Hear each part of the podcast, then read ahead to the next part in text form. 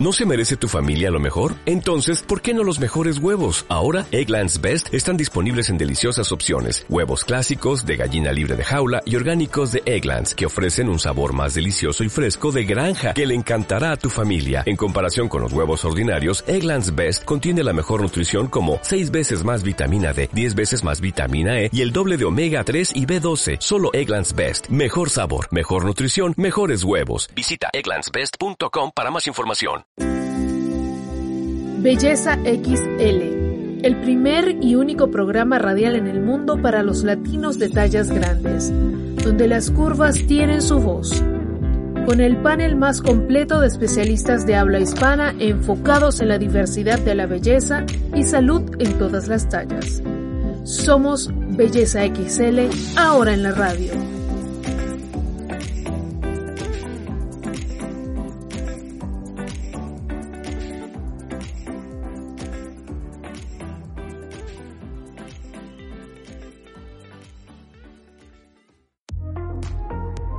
Hola, hola. Bienvenidos a una nueva edición de Belleza XL en la radio a través de iHeartRadio. Yo soy Jennifer Barreto Leiva, productora ejecutiva y conductora de este espacio que los llevará durante una hora por el mundo de las tallas grandes en todas sus aristas. Y comenzamos ya con nuestro décimo programa.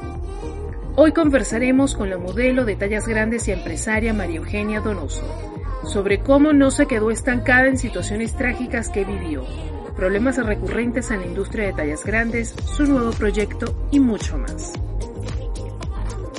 La semana pasada conversamos sobre el victimismo con nuestra especialista Sandra Aristizábal. ¿Qué mejor manera de profundizar el tema que con una mujer que es el ejemplo vivo de que no ser víctima es una decisión? Vivió una época complicada entre la vida y la muerte luego de batallar por años con desórdenes alimenticios. Como si no fuera suficiente, esa batalla la libró en el mundo de la moda, de los ambientes más tóxicos que pueden existir. Luego de que de niña una persona de autoridad le dijera que ella no podría ser bailarina, cantante ni nada por ser gorda, se convirtió no solo en la mejor versión de sí misma, sino que se ha convertido en un ícono y ejemplo para las mujeres ecuatorianas.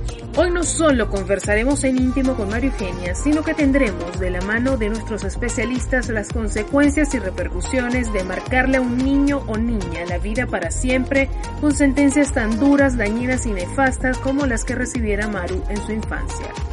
Vamos a nuestra primera pausa musical y suena Cindy Lauper con Time After Time. Volvemos con Belleza XL a través de iHeartRadio.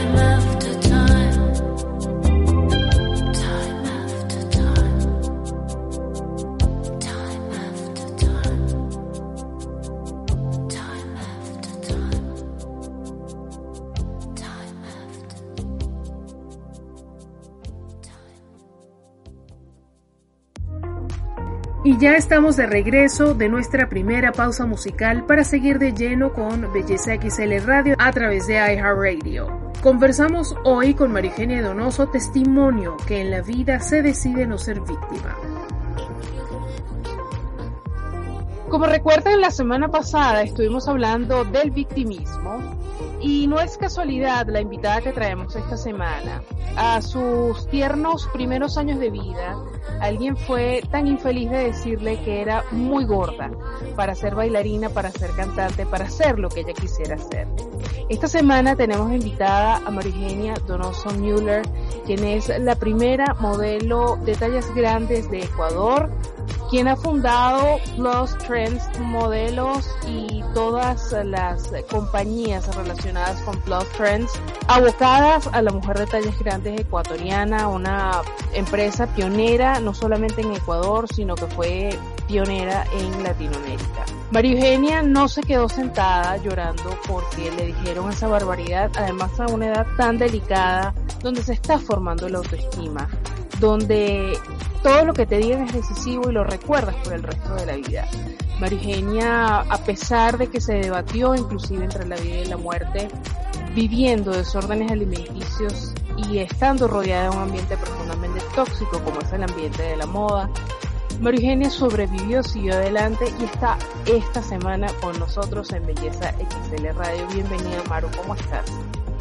Amiga querida, súper honrada de estar contigo aquí para conversar sobre este mundo que tanto nos apasiona y por el que tú has echado y bueno, has, sembrado toda la, la, semilla en Latinoamérica para que el resto de nosotras pueda seguir, seguir un camino. Así que súper contenta y honrada de estar en tu espacio. Muchas gracias por la invitación. El honor es mío que estés acá con nosotros. De las cosas que conversamos la semana pasada, el énfasis se hizo en el tema del victimismo y una de las cosas que yo decía era que teníamos ya 28 años en esta conversación y lo que tú ves en redes sociales, si tú te das un paseo, es gente quejándose, gente reaccionando porque la insultaron, porque le dijeron esto, porque le hicieron lo otro, pero no pasamos más allá del tema de la queja. El tema de la queja, aunque es válido, es necesario porque psicológicamente hablando y además en términos de derechos humanos tenemos el derecho perfecto y sacrosanto de quejarnos, pero ya enfrascarnos en quejas no sirve para absolutamente nada y ahí no se crece, y ahí no se sana absolutamente nada. ¿Qué se le puede decir, Marigenia, a gente que está no solamente generando ese tipo de contenido en redes sociales, sino que además vive su vida en ese plan? Te voy a poner un ejemplo que para mí ha sido muy significativo. Una seguidora hace muchísimos años, de un conocido músico, escandalizada, me decía que el marido la llamaba gorda, la maltrataba, no tenían relaciones sexuales y un largo etcétera. Yo me siento hablar con ella y le digo, mira, si gustas, yo hago el approach con un psicólogo y que te ayude a que tú tomes la decisión que yo sé que tienes que tomar, pero yo no soy nadie para decirte qué debes hacer. Han pasado los años, no te miento, cuando han pasado fácil 10 años y hasta hace poco me volvió a escribir y ella sigue con el mismo problema.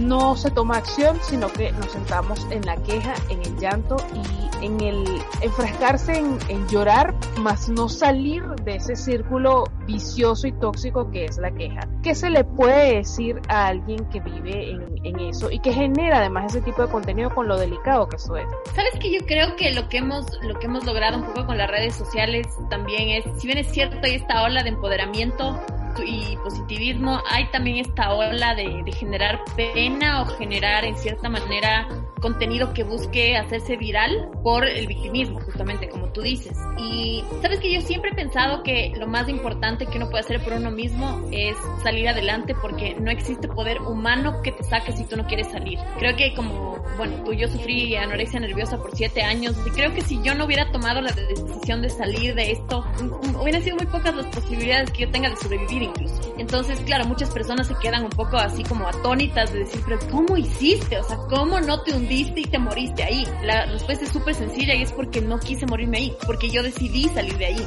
Y creo que las personas justamente que hemos, hemos logrado, digamos, salir o, o batallar en cosas que te han pasado a ti, que me han pasado a mí, que porque no las hablemos y no las posteemos todos los días no quiere decir que no nos pasa. Sin embargo, creo que es bien importante tener un enfoque que sea más propositivo y no tan victimizante. Es decir, también hay este efecto de Estocolmo, ¿no? Que te enamoras de tu victimario. Entonces, claro, si tú tienes una pareja que te insulta, que te agrede todo el tiempo por tu peso y sigues ahí, la decisión que estás tomando es tuya. Entonces tú tienes que aprender a lidiar con, con el resultado y creo que esto no le gusta mucho escuchar a la gente porque tal vez es algo como que la verdad no le gusta escuchar a las, a las personas. A las personas les gusta más vivir en esta romantización de la, del primario y de que no, es que es por amor. Eso no es amor. O sea, tenemos que empezar a llamarles a las cosas por su nombre y entender que cualquier cosa que nos esté dañando y que nosotras sigamos permaneciendo ahí, quiere decir que la estamos eligiendo. Y en inglés hay esta frase de The power of choice is my greatest gift. Y es así. El, poder de, de el libre albedrío, el poder de elegir, es lo, lo más valioso que tenemos los seres humanos. Y así mismo podemos elegir la realidad que podemos vivir. Tú no puedes elegir, qué sé yo, realidades que son, por ejemplo, lo que pasa en, en, un país a nivel gubernamental. Tú no puedes elegir una enfermedad terminal que le cae a un familiar tuyo o a ti misma. Tú no puedes elegir este tipo de circunstancias que pasan, ¿no? Pero si es que tienes la posibilidad de elegir una realidad mejor, si no lo haces, creo que es porque estás decidiendo no hacerlo. Totalmente de acuerdo, totalmente de acuerdo en todas y cada una de las palabras que dijiste. Hemos romantizado eso, bueno, hemos no, yo, yo sé todo lo contrario, pero sí eh, a nivel general se ha romantizado el estar de víctima, porque además conseguimos atención, que era de las cosas que explicaban los psicólogos la semana pasada, entonces se convierte en un círculo vicioso eventualmente. Maru, tú tienes, como comentaban a un principio, muy brevemente, porque han sido muchas las cosas que has hecho, tienes la agencia de modelos, eh, entiendo que, bueno, tiene que, que haber un, un panel de expertos dándole clase a las chicas, tú obviamente metiendo la mano allí, metiendo el ojito también. Ellas en algún momento tú has detectado que algunas de ellas tengan este tipo de actitudes y de ser así, ¿cómo manejan ustedes este tema? Sí, sabes que nosotros trabajamos mucho por el lado de, de lo propositivo y lo positivo y no tanto por el lado de atacar al problema. Es decir, nunca, yo igual en las, las líneas de comunicación de Plus Trends, nunca buscamos como atacar al problema como tal, sino más bien fortalecer y potencializar la solución. Lo que sí ha pasado dentro de las modelos es que, por ejemplo, han tenido parejas súper hiper tóxicas que les han llevado un poco al borde en temas de autoestima, de, de querer hacerse daño a sí mismas, de este tipo de cosas. Y la verdad es que sí hemos buscado ser una guía para que para redireccionarlas donde profesionales y la verdad de los tres casos, dos han sido casos de éxito y el uno, o sea, el uno sigue como que un poco batallando. Sin embargo, como que la, la chica es igual además coach, entonces ella tiene las herramientas está trabajándolo. Creo que, que en el tema de, de, victimización, nosotras, no sé si es algo del modelaje, pero la verdad es que yo sí siento que el modelaje empodera muchísimo. Yo por eso elegí justamente esta trinchera, digamos, por llamarlo así, porque creo que el modelaje con las herramientas adecuadas y manejado adecuadamente es un espacio súper positivo, súper propositivo, porque además nosotros en la agencia tenemos muchos clientes y las, las chicas trabajan para la agencia, para los clientes, van a fittings, a, los cuales obviamente reciben un pago, generan contenido por lo que reciben pago, o sea, La verdad es que también creo que este espacio que hemos construido durante nueve años ha sido un espacio para que las mujeres justamente se alejen de la victimización y más bien tomen las riendas de su vida, de su cuerpo, de sus curvas y, y, se sientan orgullosos de eso. Creo que ese, ese para mí es mi mayor logro. Yo creo que la agencia, de hecho, no ha dejado de existir por eso, porque es la esencia de mi, de mi negocio. Lucenz no vive de, de, la agencia de modelos, porque no es un negocio tan rentable. Sin embargo, creo que es la esencia. Sin eso, no habría la posibilidad de tocar la vida de más mujeres. Entonces, creo que hacer un trabajo tan fuerte como lo hacemos nosotros, sí ha tenido buenos resultados. Tenemos una gran comunidad que también se empodera con eso y creo que eso es lo importante, que la esencia de tu negocio sea real, que sea verdadera y que no sea solo una estrategia de marketing, ¿viste? Exacto, que no sea como, ay, sí, sí, ya, sí, somos un grupo de mujeres ya por vender ropa. O sea, no. Lo nuestro sí es un espacio que por medio del modelaje ha logrado tocar la vida de mujeres, empoderarlas y, y cambiar su vida. Yo en lo personal te agradezco muchísimo el trabajo tan responsable y tan cuidado que has estado haciendo porque eh, es como lo que acabas de decir es algo muy cierto y es un mal muy, muy, muy, muy común en nuestra industria, en especial la latinoamericana, que es el mercado que nos compete a nosotras. Hay gente que monta tarantines, porque ni siquiera son tiendas, montan mamarrachadas y llaman eso agencias de modelos, ni siquiera están registradas. Yo conozco una agencia de modelos que decía que yo no existía y estaban operando en un salón donde se daban clases de pole dance a trabajadoras sexuales. ¡No! Sí, sí, sí. Bueno, claro. Es bellísimo el panorama, ¿no? Pero a lo que iba que el trabajo que has hecho ha sido muy cuidado, muy elegante, muy juicioso, muy responsable. Uno de los grandes problemas, y eso se comentó en el programa donde hablamos de la moda de tallas grandes, donde hablamos de Plus Trends, por cierto, es que no se educan con el tema del marketing, no se educan para nada con el tema de las estrategias publicitarias, cero manejo de la imagen. Y cuando uno les dice algo, entonces se molestan porque creen que uno no tiene más nada que hacer y se levanta ese día y se para de la cama con el único fin y propósito de ir a molestar gente. No tenemos dos días en esto para hablar lo que estamos hablando el día de hoy. Todo es con estrategia, todo es con planificación, los negocios no son juego y por algo no hemos terminado de avanzar en la industria de tallas grandes, porque si la mitad de los comerciantes, diseñadores y llamados emprendedores, que toda la vida se ha llamado microempresarios, se manejaran por lo menos como la mitad de las cosas que tú haces, creo que la canción fuera muy distinta que estuviéramos cantando hoy por hoy. Porque cosas como por ejemplo tiendas que hagan propaganda o se vendan con fotos de blogueras con las cuales no han tomado autorización alguna para usar esas fotos o que usen en sus tiendas o de imagen de sus tiendas fotos de editoriales de moda de revistas a las cuales no les han solicitado permiso para usar esas tiendas. Por nombrar un ejemplo muy tonto de las muchas cosas que hacen. Son grandes ejemplos de los errores gravísimos de manejo que hacen con sus marcas. Pero a lo que iba el hecho de que no se esté tomando con seriedad y con profesionalismo las cosas ha sido un gravísimo error de nuestra industria. Y a propósito de lo que mencionas, el trabajo y la cantidad de años, además que nueve años en nuestra industria sabemos que es una eternidad. Maru, yo, yo sé que este tema es incómodo, está todavía en, en una fase delicada. No quiero que des detalles de ello, a mí tampoco se me hace agradable hablarlo de lo que me tocó en mi parte.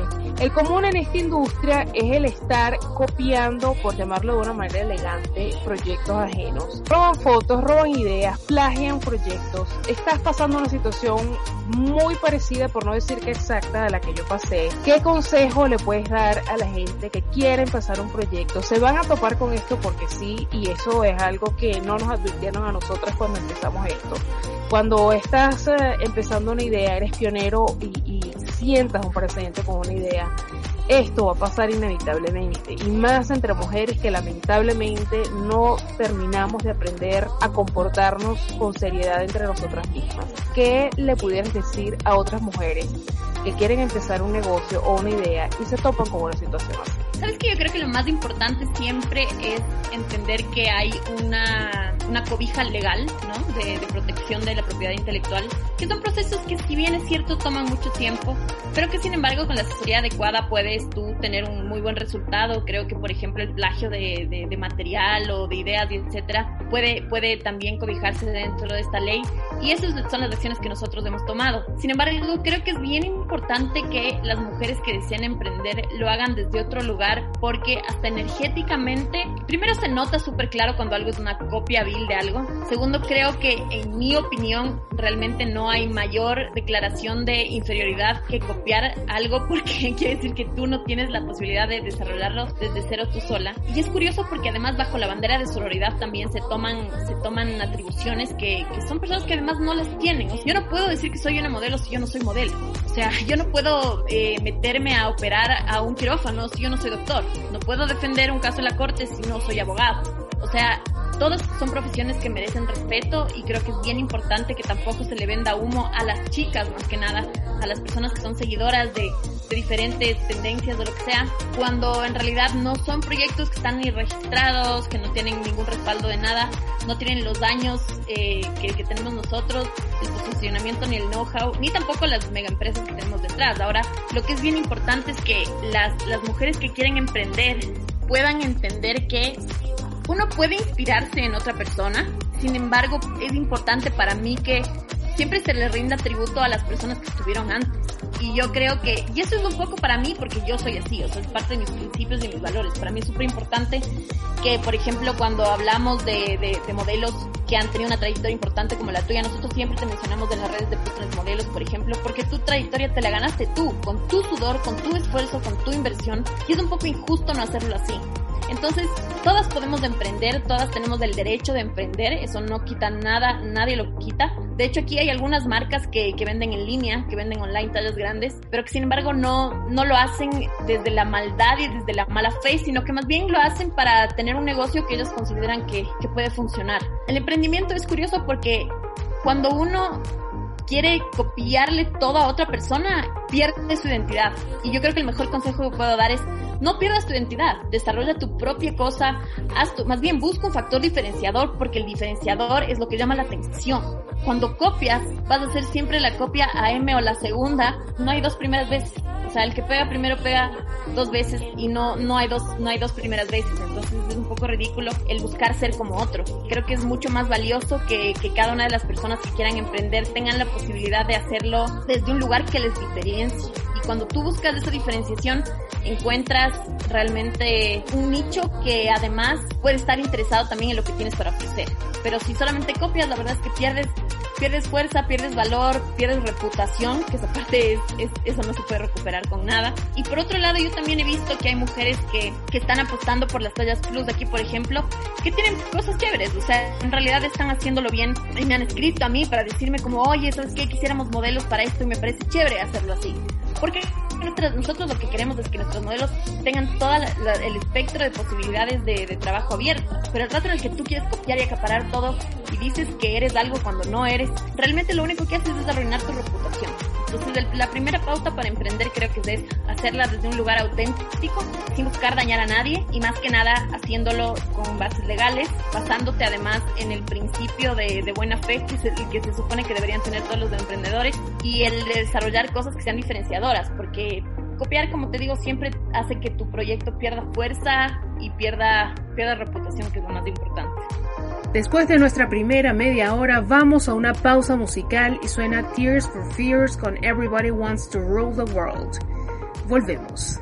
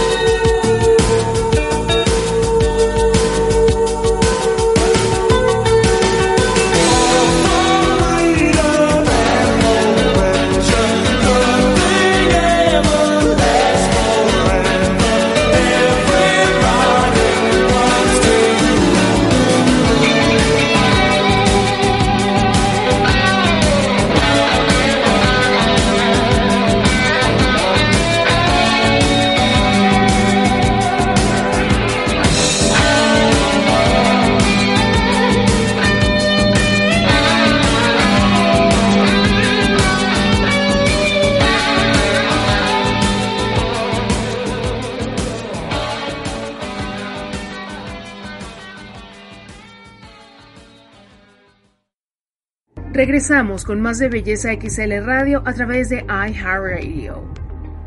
Yo, bueno, además de que estoy totalmente de acuerdo contigo y en mi casa me enseñaron que yo podía perder absolutamente todo, pero el día que yo perdiera mi reputación, ese día ya yo estaba frita porque eso no lo puedes comprar en la esquina. Me atrevería a decir sin duda alguna que el copiar y el plagiar trabajos e ideas de otros es de los actos de mediocridad más grandes que puede dar una persona en su vida porque estás eh, prácticamente tratando de robar el espíritu y el alma de esa persona y eso, eso es un nivel de bajeza ya demasiado grande, ¿no? Y más si es una persona a la cual tú te hiciste confianza, tiene, tiene ahí un componente de, de mala fe, ¿no? Maru, acabas de mencionar algo que es uno de los grandes problemas de esta industria y eso lo vamos a tocar en otro, en otro programa. Hay mucha gente como la que te mencioné que tiene el, la agencia de modelaje en un estudio de pole dance que le hace creer a gente por no sé si es eh, por placer, no sé si es porque tienen problemas de reconocimiento, realmente el trasfondo no lo sé, pero le hacen creer a chicas que no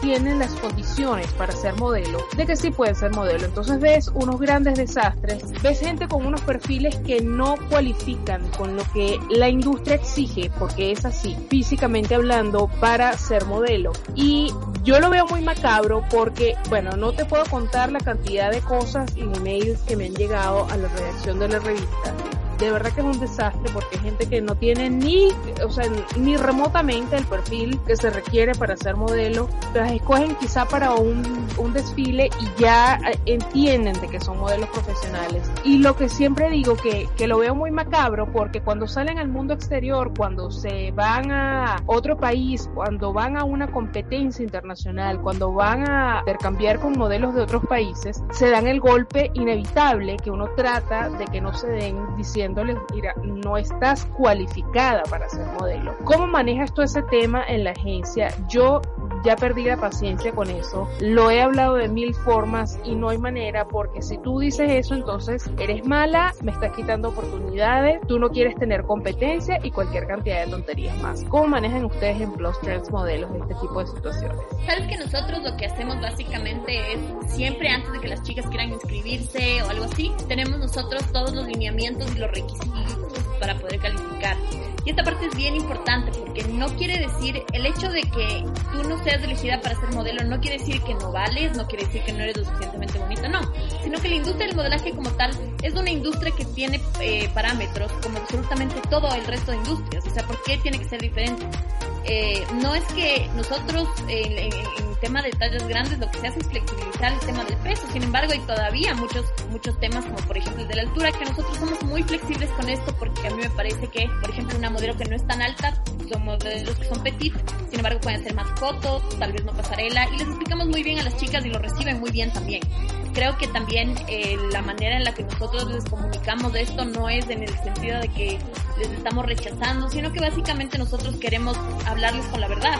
Y nosotros por eso siempre les decimos, el hecho de que tú seas modelo significa que tienes que prepararte, porque muchos también nos describen como, ah, yo ya soy modelo y quiero trabajar para sus marcas. Es como, no, tienes que hacer el curso de preparación, porque yo necesito enseñarte cómo tienes que posar, qué no tienes que hacer cuando estés con un cliente, porque nosotros tenemos clientes grandes, entonces no podemos darnos el lujo de que llegue una modelo que no tiene idea, por ejemplo, cómo posar ante la cámara, o que no tiene idea de cómo comportarse en un fitting, o que no sabe, ¿me entiendes? O sea, nosotros somos profesionales de la industria del modelaje.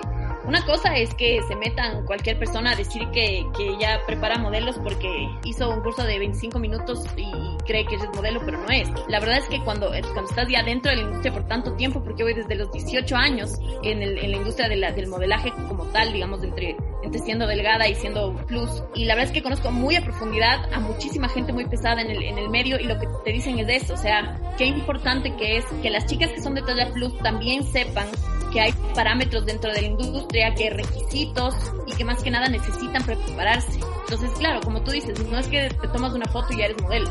Por eso nosotros también dentro de Plus Trend buscamos educar a la comunidad y siempre les comunicamos de eso. O sea, el hecho de que tú digas que eres modelo no te hace modelo. Tienes que prepararte, así como que uno no se puede inventar que es abogado de un día para el otro, tú no te puedes inventar que eres modelo tampoco. Puedes haber hecho fotos de lo que sea, pero siempre es importante que hagas una preparación por, por todas estas otras aristas. Por otro lado, también hay la parte de cómo manejar tu carrera. y eso, eso es súper importante porque yo no sé si tú has visto que a mí me choca mucho la parte de la sexualización de las mujeres talla grande. Terrible. O sea, a mí me parece súper horrible y chocante. Aquí hay una marca de lencería también que es un horror, porque de verdad es algo ya casi pornográfico, que a mí me parece denigrante personalmente. No creo que es la manera de hacerlo. No, no es por el hecho de que tenga línea de, de, de lencería, no me importa, eso no tiene nada que ver con la mía. Sin embargo, sí me parece que es denigrante y feo mostrar de esa manera eh, a una mujer talla plus porque hay todos estos fetiches de los que tú muy acertadamente hablabas en, en algunos de los posts de belleza XL y yo decía, sí, es que es así. Muchas veces se confunde esta, esta, esta parte, ¿no es cierto?, de demostrar la belleza plus con los fetichistas y todo lo demás. Entonces creo que hay una línea bien delgada, hay que cuidar muchísimo la integridad de nuestras modelos. Nosotros, para nosotros esa parte es fundamental. Yo nunca les dejo participar en convocatorias que no hayamos revisado nosotros con nuestro equipo legal y con nuestro departamento de comercialización por cuidar la reputación de las chicas, porque a veces les escriben como que, oye, te ofrezco, no sé, me invento un monto, 5 mil dólares por unas fotos en lencería y ni sé qué. Y algunas chicas piensan que es, que es normal, o sea, que está bien. Entonces yo les tengo que decir, a ver, espérense un ratito, veamos quién es esta persona, dile que se contacte con tu agencia y a mí ya no me escribe. Porque quiere decir que obviamente no es lo más legítimo del mundo. Sea, aquí es imposible que te paguen como modelo 5 mil dólares, nomás que vayas a hacer para una, una campaña enorme que, que para, un, para marca extranjera. Si no, no, no sucede aquí. Entonces, creo que es bien importante conocer sobre la industria y por eso nosotros como agencia somos súper íntegros en esa parte porque buscamos que las modelos también no se metan en espacios que, que van a dañar, como te digo, la, su reputación, que para mí también es lo más valioso y lo más importante, y de, y de la mano llevarse la reputación nuestra de lado. Entonces, creo que trabajamos con estándares súper súper claros que tienen que cumplir las modelos y nosotros por nuestra parte también cumplimos muchísimo con eso. Ahora, hay un par de detractoras que fueron parte de Plus Trend, decidieron salirse por su propia voluntad, digamos, que a las que les chocaba mucho el hecho de que no les elijan. Y esa parte es bien importante. Una agencia de modelos es una agencia, no es una empresa de empleo. Es decir, si una agencia de modelos te dice te garantizamos el trabajo 24/7, 365 días del año, te está mintiendo porque no es verdad. En Latinoamérica eso no existe. O sea, en Latinoamérica todavía la industria talla grande está tan en pañales que nosotros tenemos la fortuna de tener muchos clientes, pero hay modelos de los que les eligen y hay modelos de los que no les eligen. Y en el mundo del modelaje es importante aprender a lidiar con el rechazo. Y eso es algo a lo que nosotros les preparamos mucho a las chicas. Decimos, miren chicas, ustedes mandan sus castings, nosotros mandamos todo, pero el cliente es el que elige. Entonces tenemos una gran variedad de modelos. La mayoría, casi todas ya han trabajado con nosotras porque llevamos nueve años y la mayoría ya todas han trabajado. Sin embargo, creo que hay muchas personas que no están como fitted para este trabajo. O sea, que definitivamente no lo pueden hacer. No pueden lidiar con el rechazo, no pueden lidiar con que les digan, oye, ¿sabes qué? Sí, pero tal vez, no sé, algo chiquito, como píntate el cabello solo para esta sesión con algo, un tinte que se te va a salir mañana. O sea, hay gente que no quiere hacer eso. Y si no quieres hacer eso, entonces no estés dentro de esta industria. O sea, la verdad es que uno tiene que entender cuáles son los parámetros de la industria del modelaje, cómo funciona.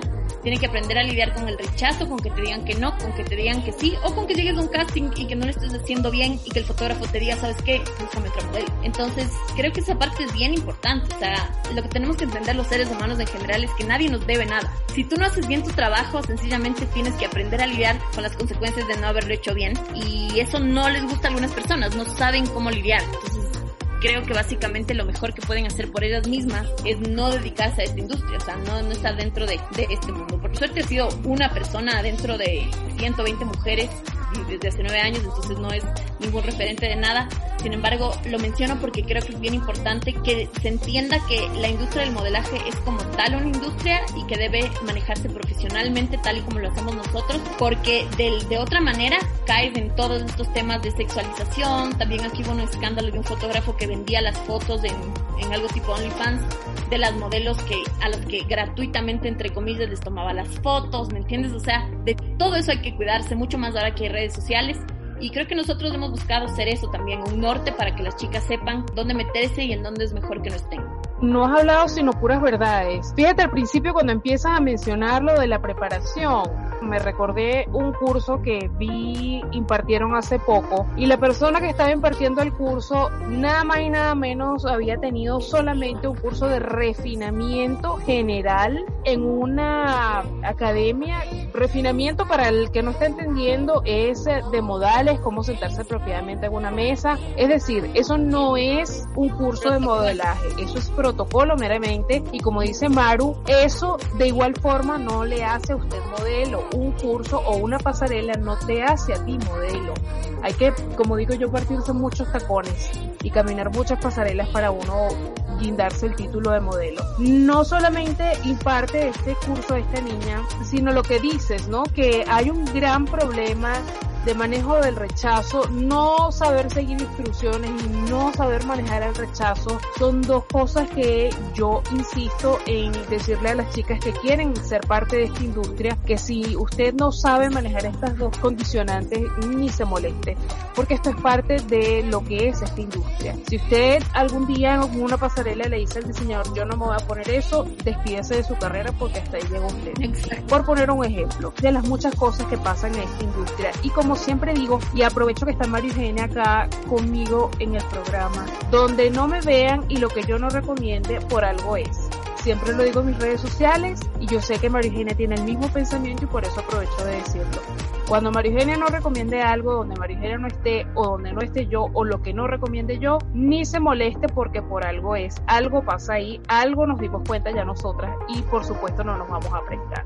Maru, ya nos quedan minutos nada más para terminar la entrevista, pero me gustaría que hablaras del nuevo proyecto que traes, que es una belleza. A mí me emocionó mucho al verlo y dije, de esto hay que hablar en el programa. Por favor, cuéntanos de qué se trata esta academia con la que vienes, que es una belleza, la imagen, el concepto, absolutamente todo.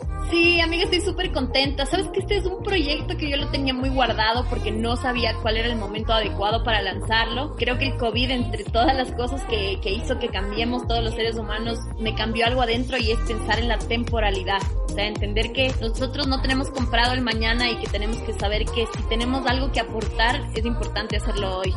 Así que decidí crear este programa. Es un programa de desarrollo de la autoestima que está un poco, no alejado de la talla plus, pero ya no está solo enfocado a las mujeres talla plus, sino a todas las mujeres que quieran desarrollar sus, sus habilidades y las herramientas que pueden conseguir, digamos, para el cumplimiento de sus objetivos. Este es un programa que, en el que yo he venido trabajando ya un montón de tiempo. De hecho, lo lancé, lo empecé a trabajar desde el 2011 y, y realmente no tenía mucho la idea ni el norte de cuándo lanzarlo. Y es que este año ya me decidí porque dije, ahorita tiene que salir y va a ser un programa que lo voy a hacer solamente dos veces al año. Es un programa que dura dos semanas y media en el que yo les voy a brindar a las chicas las herramientas que yo pude aprender y lo que yo pude, digamos, absorber de todos los profesionales que me acompañaron durante mi proceso de recuperación de la anorexia, de cómo crear un proyecto de vida independientemente de todos los complejos, de todas las dificultades, de las trabas emocionales y mentales que uno a veces tiene. Y quiero compartirlo, quiero compartirlo porque quiero que más mujeres tengan posibilidad de vivir de sus sueños o de cumplir más íntegramente todo lo que son como mujeres. Muchas veces creo que la sociedad nos limita a nosotras las mujeres a decirnos si no eres mamá, no has cumplido con tu rol como mujer.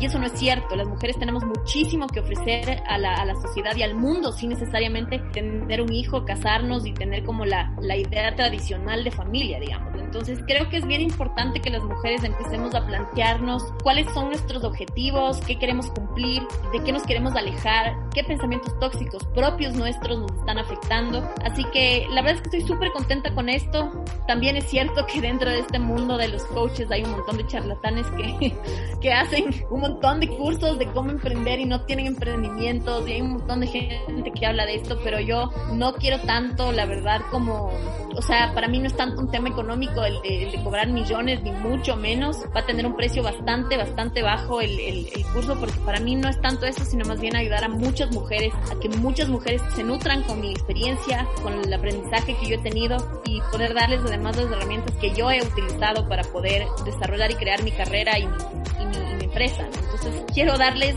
lo mejor de mí y básicamente por eso justo va a abrirse solamente dos veces al año porque no tengo más tiempo y porque va a ser 100% dictado por mí y yo haré el seguimiento y todo. Entonces quiero, quiero hacerlo así y posteriormente va a salir como mi libro, pero el libro no va a ser, yo no creo que sea una biografía mía, no me considero tan interesante como para tener una biografía, la verdad. Entonces eh, el libro va a ser un poco más de estas herramientas, o sea, basado un poco en mi historia de vida, pero sí más eh, como que en las, en las herramientas que yo he aprendido y que sea un libro como un poquito más didáctico. Entonces, este es el primer paso hacia el libro porque quiero darme el tiempo de que mujeres conozcan el programa, que se empapen y que puedan ser parte. Así que les invito a que sean parte y que nos sigan igual en Instagram, estamos como arroba descubre y ahí estamos recopilando justo gente que, que quiera ser parte y que, que, quiera meterse a este reto, porque tú sabrás, obviamente Jen, como bien lo sabes tú, es un reto súper importante el, el, el automejoramiento, ¿no? Creo que toma muchísimo tiempo, muchísimo esfuerzo que uno se dé cuenta y asuma que tiene cosas que no están bien de uno mismo, que tiene que mejorar y así poder desarrollar su, su carrera y desarrollarse como profesional. Así que ese es un poco el objetivo, ¿no? Estoy contenta, todavía no, no terminamos de recibir las inscripciones, creo que vamos a abrirlo más bien en enero porque quiero que entren muchas chicas, pero bueno, ahí, ahí le voy dando y estamos ahí con toda la energía. Yo de verdad que no me quiero morir sin, sin ofrecer esto que yo sí siento que le va a hacer una diferencia a las mujeres y a las chicas. Yo sí creo que a veces sí necesitas las herramientas adecuadas y escucharlo de alguien que ya lo hizo, o sea, que alguien que ya lo vivió, que ya está viviendo esta realidad y que ya comprobó que funciona. Entonces creo que, por eso mismo no lo pude lanzar antes, tenía que esperarme hasta que yo de verdad pueda cumplir mis metas para decir, ahora sí creo que les puedo aportar un poquito de lo que sé, de lo poco que sé, digamos, y, de lo que he aprendido por medio de mi experiencia. Es una belleza de proyecto y yo de corazón espero que muchas chicas se incluyan, se inscriban porque de verdad que vale la pena. Maru, ya para despedir, me gustaría que le mandaras a la audiencia un mensaje final. Si de pronto cuando tú estabas en esa lucha por peso, por la imagen, estabas literalmente entre la vida y la muerte en un debate, creo que ha sido el más fuerte de toda tu vida. ¿Qué mensaje te hubiera gustado a ti escuchar que te dijeran para tu despertar y, y aprender a quererte o empezar al menos a aprender a quererte? Yo creo que lo mejor que hubiera podido escuchar es que tengo que aprender a tenerme paciencia y que todo va a llegar para mí. Creo que toda la vida yo viví un poco con el fantasma de no ser suficientemente buena para nada y creo que eso me dejó, eso que me dijo esta persona a los ocho años sí me dejó un poco marcada hasta la médula el hecho de sentirme que no soy suficiente.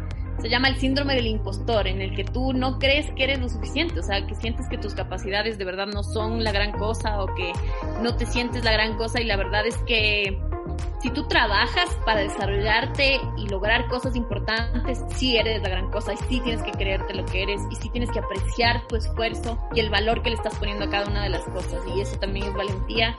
Y, y, creo que sin duda para mí este toda la, toda mi trayectoria todo mi proyecto ha sido una prueba constante del valor que le tengo que poner y de la valentía que tengo que tener. Por eso tengo un tatuaje que dice be brave porque sí hay que ser valiente para aceptar muchísimas de las críticas que no son solamente críticas al cuerpo, sino que ya son agresiones que son, son mucho, que van mucho más allá. O sea, que ya de verdad te hacen cuestionarte tu valor como persona. O sea, que dices, la gente es tan agresiva, por ejemplo, en redes sociales, que a veces, a mí en el 2013, que tuve como una crisis de autoestima súper fuerte, me acuerdo que tenía un bully en Twitter.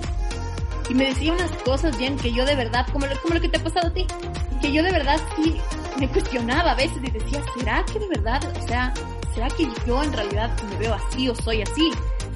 Y todo era de respecto a mi cuerpo, entonces porque ese es como mi reto personal. Yo tengo una dismorfia corporal terrible, o sea, para mí es muy difícil como que hasta el sol de hoy verme y decir ahora sí soy una mujer hermosa y cosas así, es difícil para mí. Y, y lo he luchado y he trabajado en eso, entonces creo que el escuchar reafirmaciones todos los días de que sí soy suficiente, de que yo sí valgo la pena, de que sí lo voy a poder lograr, es algo que me hubiera gustado tener porque las chicas de hoy tienen la ventaja de tener el internet de sus pies. Y en cambio nosotros, o yo, bueno, yo crecí, yo tengo 35 y la verdad es que crecí, claro, en este mundo en el que no había el internet, no tenías todas las herramientas que hay ahora para decir, para buscar qué quieres consumir, qué contenido quieres consumir. Entonces yo, claro, yo tenía las revistas, las, las Seventeen, todas estas, en las que todas eran súper flacas y yo era la, la chavi del, del colegio a los 15 años. Entonces creo que la ventaja de tener estas herramientas como el internet nos permiten conocer de iniciativas que sí te levantan el ánimo, que sí son reafirmantes, que son como el contenido que, de, que desarrolla Belleza XL en sus redes sociales o que hacemos en Plus Trends y que no se olviden de eso, que no se olviden de que pueden elegir siempre el contenido que quieren consumir y que no se intoxiquen con cosas que, que sienten que no tienen nada que ver con ustedes. O sea, la esencia es lo más importante y eso es lo que yo me diría a mí. Si pudiera hablarme, me hubiera encantado tener el programa VU a mi disposición cuando yo tenía 8 años porque me hubiera salvado la vida sin duda. Y eso es lo que yo quiero hacer para otras chicas porque va desde los 15 años en adelante, lo que se pueden incluir sí quiero que otras mujeres y otras chicas sepan que, que sí son suficientes. Como siempre te digo, cada vez que hablamos yo me siento muy orgullosa de ti y que nunca se te olvide. A mis seis años, un amigo de la familia que por suerte nunca más vimos, me dijo que yo parecía un monstruo porque yo tenía la cara de carnaval y el cuerpo de Semana Santa. Una frase que nunca se me olvidará en la vida. Hay gente que dice, pero ¿por qué sigues contándolo? ¿Pero por qué sigues recordando eso? Es que es una etapa sumamente frágil, una etapa donde se está desarrollando la autoestima y esas son cosas que te quedan tatuadas en la cabeza y en el alma. Por suerte supe salir adelante, no me quedé llorando porque me dijeron eso, pero ciertamente no fue para nada agradable porque hasta mis centrados años de adolescencia yo me estuve preguntando qué fue lo que yo le hice a ese señor para que me agrediera de esa forma. Nunca lo entendí. Maru, muchísimas gracias por habernos acompañado en este programa de esta semana. No se despeguen porque al regreso están las demás secciones, nuestros psicólogos y la mejor música como siempre a través de Belleza XL Radio, a través de iHeartRadio. Volvemos.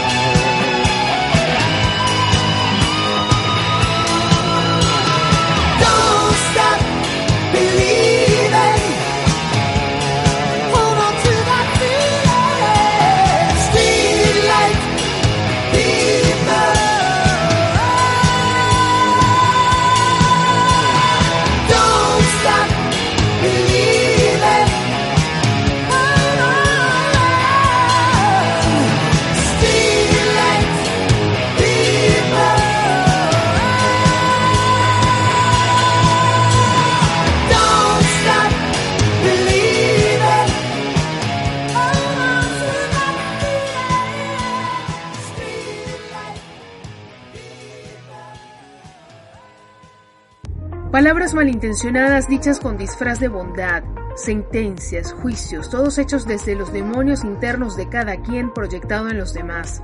Hecho en adultos es terrible, pero en niños es devastador. Puede marcarles la vida para siempre y en esta parte del programa a educar eso nos abocaremos. La ley del espejo, nombrada así por los psicólogos, es inequívoca e imperecedera. Proyectamos en los demás lo que tenemos por dentro y cómo nos sentimos. Íconos, donde podrás conocer la historia de la industria de tallas grandes, porque para contar la historia hay que conocerla. Con Emilia Dixon.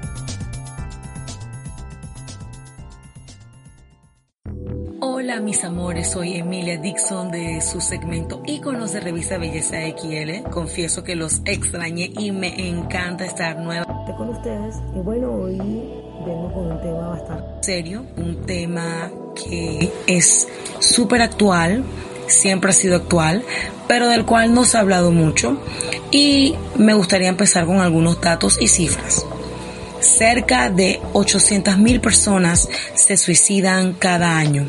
Por cada suicidio hay muchas más tentativas de suicidio cada año. Entre la población en general, un intento de suicidio no consumado es el factor individual de riesgo más importante.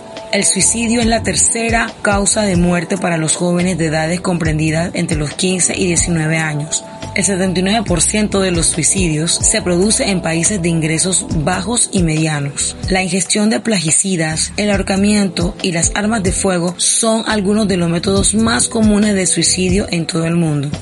Eh, vamos Emilia, ¿por qué estamos hablando de eso? Estamos hablando de esto porque anualmente cerca de 800 mil personas se quitan la vida y muchas más han intentado hacerlo. Cada suicidio es una tragedia que afecta a familias, comunidades y países y tiene efectos duraderos para los allegados del suicida. El suicidio se puede producir a cualquier edad y en el 2016 la segunda causa principal de defunción en el grupo de edades comprendidos entre 15 y 29 años en todo el mundo. El suicidio no solo se produce en los países de altos ingresos, sino que es un fenómeno global que afecta a todas las regiones del mundo.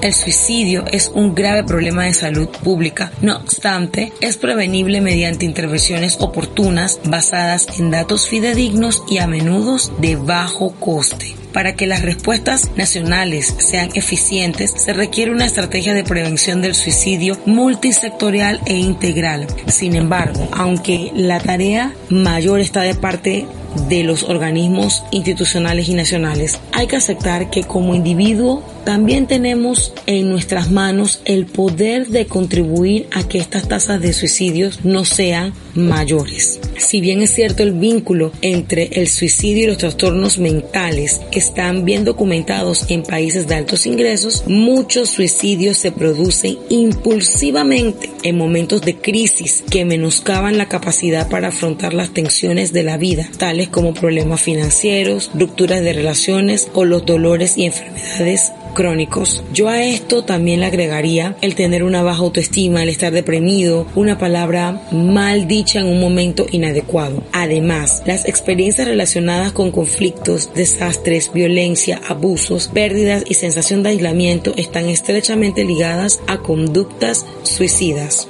Las tasas de suicidio también son elevadas entre los grupos vulnerables objeto de discriminación, como por ejemplo los refugiados inmigrantes, las comunidades indígenas, las personas lesbianas, homosexuales, bisexuales, transexuales, intersexuales y los reclusos. Con diferencia, el principal factor de riesgo del suicidio es un intento previo de suicidio. Yo la verdad no estaba consciente de la cantidad de suicidios que ocurren al año.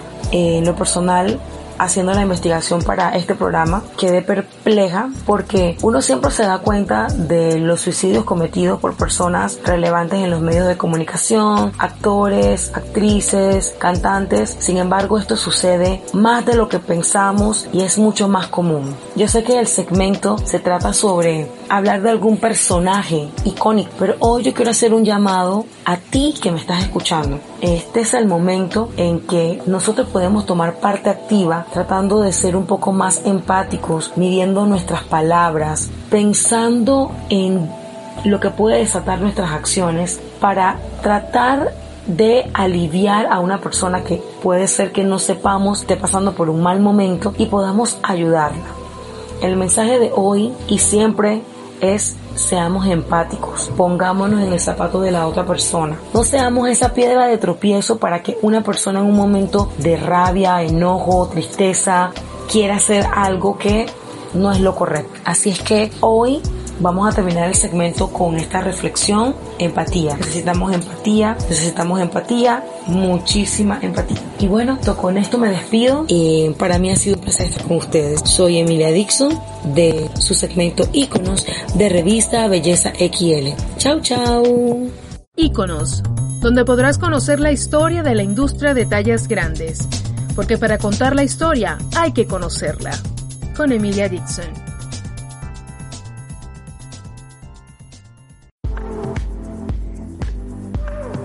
Talla oro, porque eres una persona valiosa y eso es lo que importa. Con la psicóloga Carla Michelle Aponte.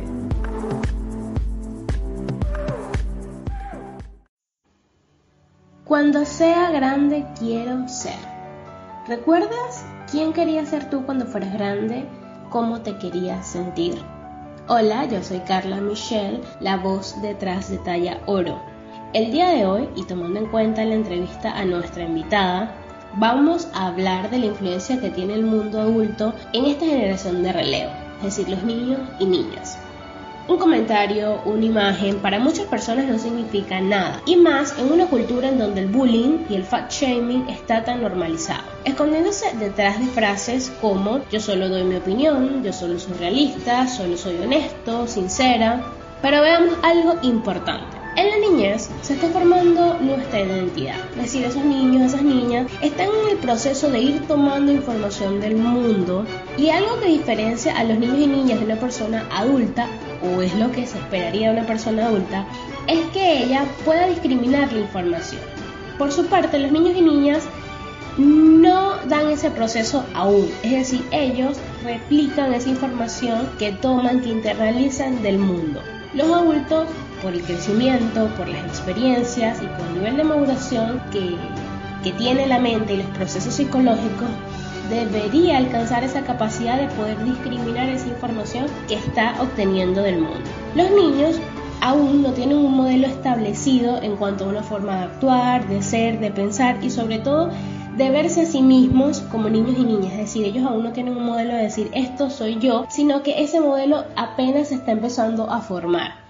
Si a un niño le dicen no eres capaz, a una niña le dicen no eres suficiente, esos niños lo que van a hacer es tomarlo y asumirlo. Ellos no van a cuestionarlo de cierta manera y más si está en un entorno en donde constantemente las frases que se le repiten o las imágenes que ven le dan a entender que no es suficiente, que no es capaz, que no vale, que tiene algún defecto.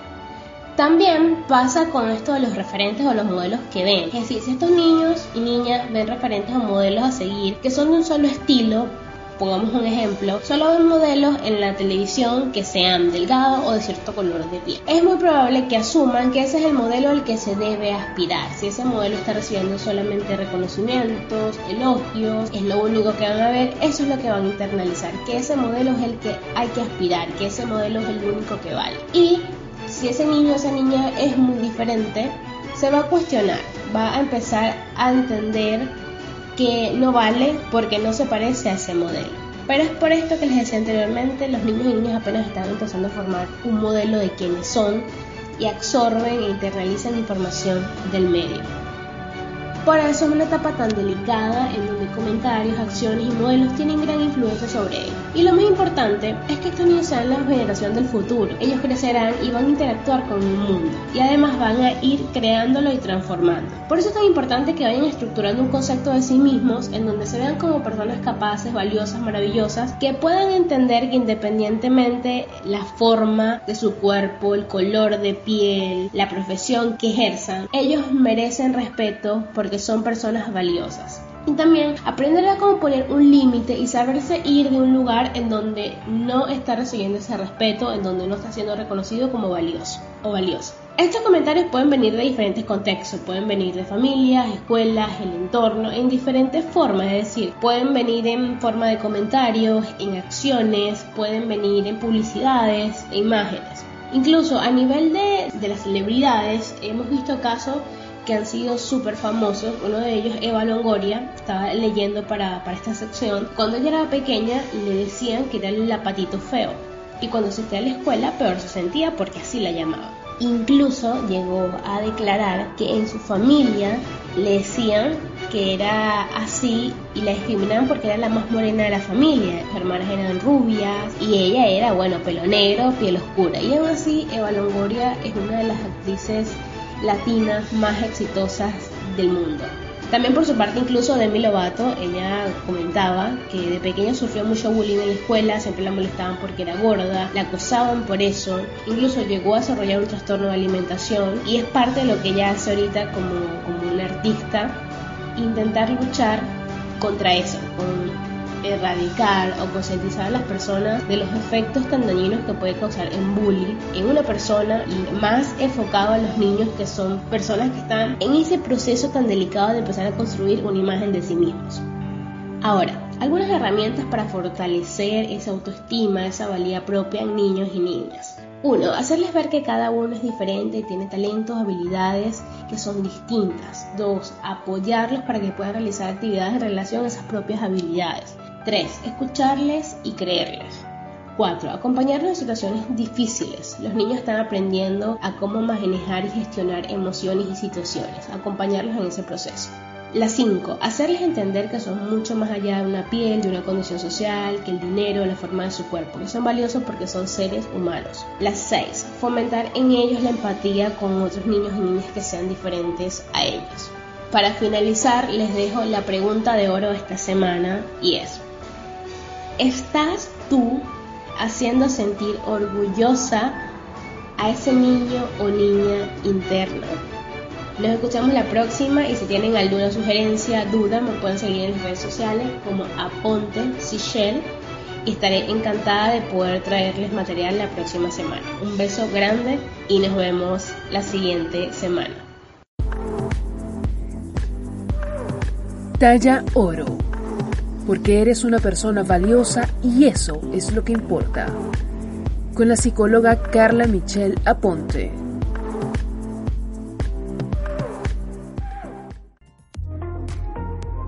Lo que muchos rápidamente se apresuran a calificar como heroísmo, otros lo ven como determinación. El hecho es que todos somos capaces de llegar al fin del mundo si así nos lo proponemos. Nadie es mejor que nadie, ni más capacitado, ni posee poderes especiales. Simplemente se tiene o no la determinación de no ser víctima y de tener la vida que se desea. Es así de simple. Tú escoges. Y llegamos así al final de este décimo programa, donde conocimos en estos 60 minutos a María Eugenia Donoso, así como también a través de nuestros especialistas pudimos educar sobre el peso de las palabras. Belleza XL está bajo la producción, edición y conducción de quien les habla, Jennifer Barreto Leiva. Transmitido a través de iHeartRadio. Recuerden seguirnos en todas nuestras redes sociales. Estamos como Belleza XL. En nuestras plataformas como iTunes, Evox o Spotify podrán encontrar cada semana nuestro programa diferido para que lo disfruten en la comodidad de sus espacios. Para sugerencias de temas e invitados, contáctenos a través de bellezaxl.gmail.com. Nos escuchamos la próxima semana. Chao, chao. Belleza XL, el primer y único programa radial en el mundo para los latinos de tallas grandes, donde las curvas tienen su voz con el panel más completo de especialistas de habla hispana enfocados en la diversidad de la belleza y salud en todas las tallas. Somos Belleza XL, ahora en la radio.